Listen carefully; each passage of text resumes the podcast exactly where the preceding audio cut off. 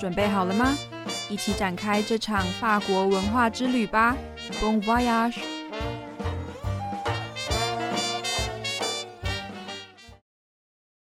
大家好，欢迎收听这一期的节目，我是这一期的主持人 Gabusin。说到法国食物，你会想到什么呢？是马卡龙、可丽饼，还是烤田螺？今天我们将深入探讨一个在法国人日常生活中扮演着重要角色的东西，那就是著名的法国面包。我自己也蛮喜欢吃这个法国面包的。这种美味的面包，它不仅仅只是食物，更是一项被列入联合国教科文组织非物质文化遗产的文化。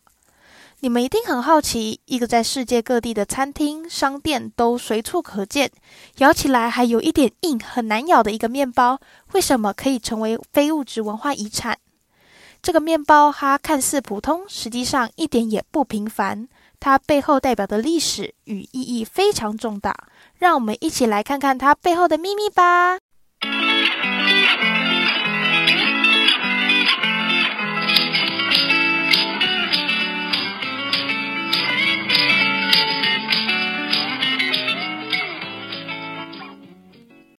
在法国，法国面包不仅是一种食物，更是法国人生活的一部分。这种被称为 baguette 的长形面包，有着酥脆的外皮和柔软的内部，是法国餐桌上的常客，也是法国文化中不可或缺的一部分，更是知名的法国代表。说到法国，你一定会想到它。法国人每年要吃掉超过六十亿条的法国面包。关于起源，一直以来都是众说纷纭。有传说是奥地利面包师傅所发明，也有人说是战争时期长造型方便士兵插进背包里携带。还有一种说法是，一九二零年代巴黎当时法律规定，面包师傅凌晨四点前不能开工，在时间的压缩下，他们把面包做成长条形，烘焙的时间就会更快，也能更快做出面包来贩售。法国甚至专门为法国面包定制了法律，不止内容物，连重量、长度都有明文规定。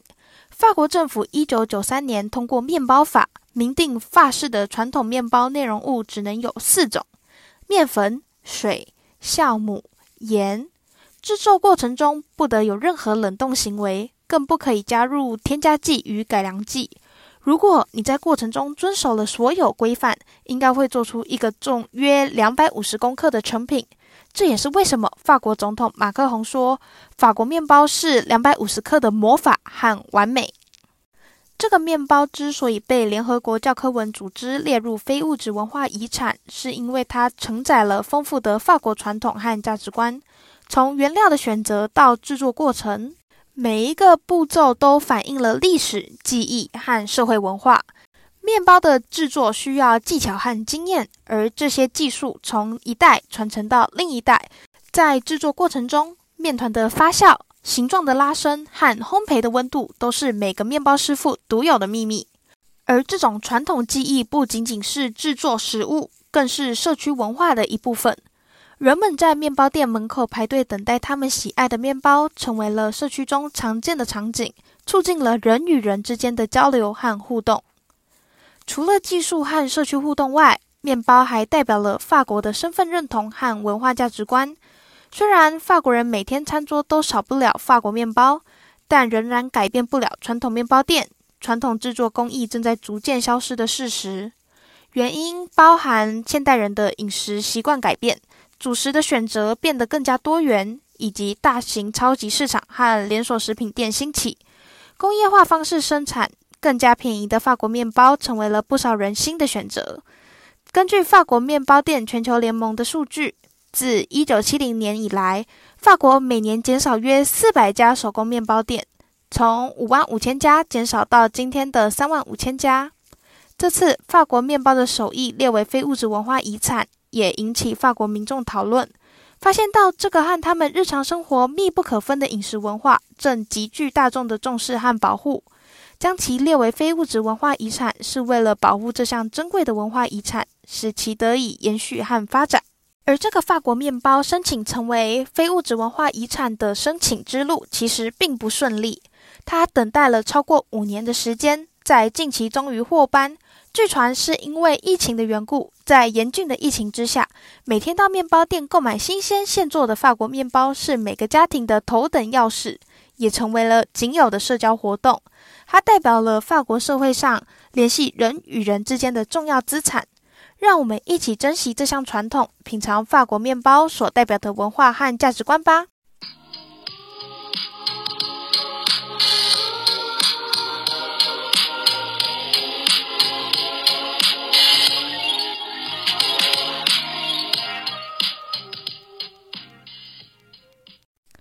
Enfance, le pain, surtout la baguette, est une part essentielle de la vie quotidienne.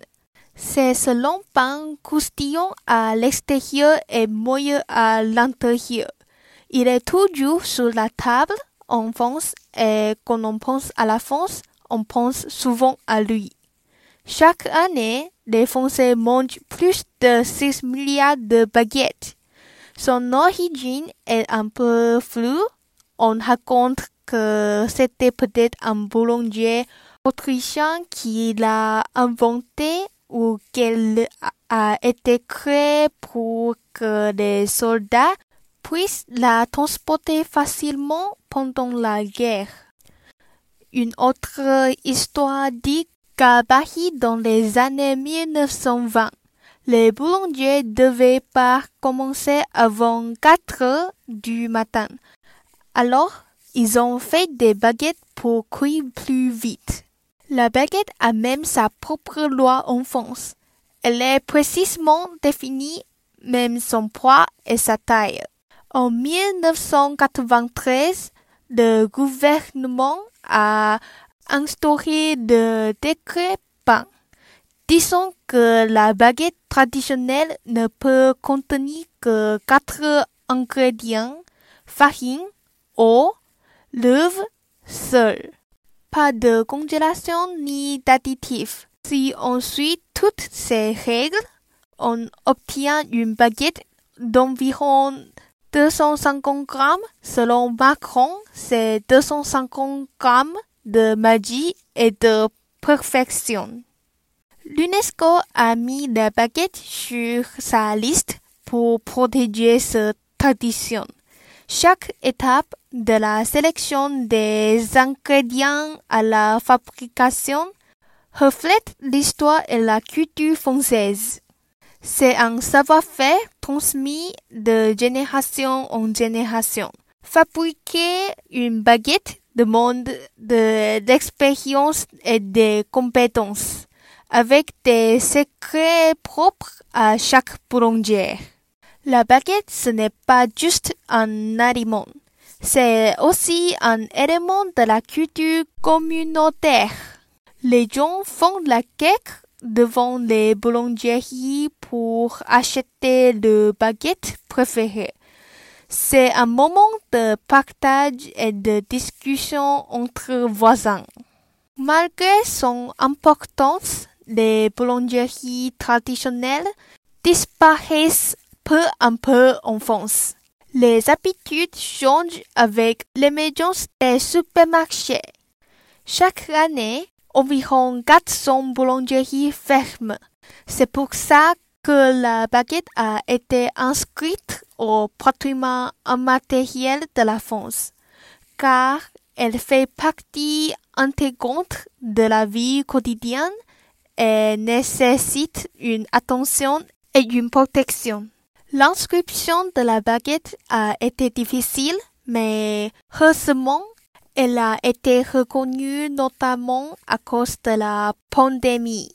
Aller chercher sa baguette chaque jour est devenu important pour les familles. C'est un moment social et important pour les Français. Apprécions ensemble cette tradition et savourons ce qu'elle représente en termes de culture et de valeurs françaises.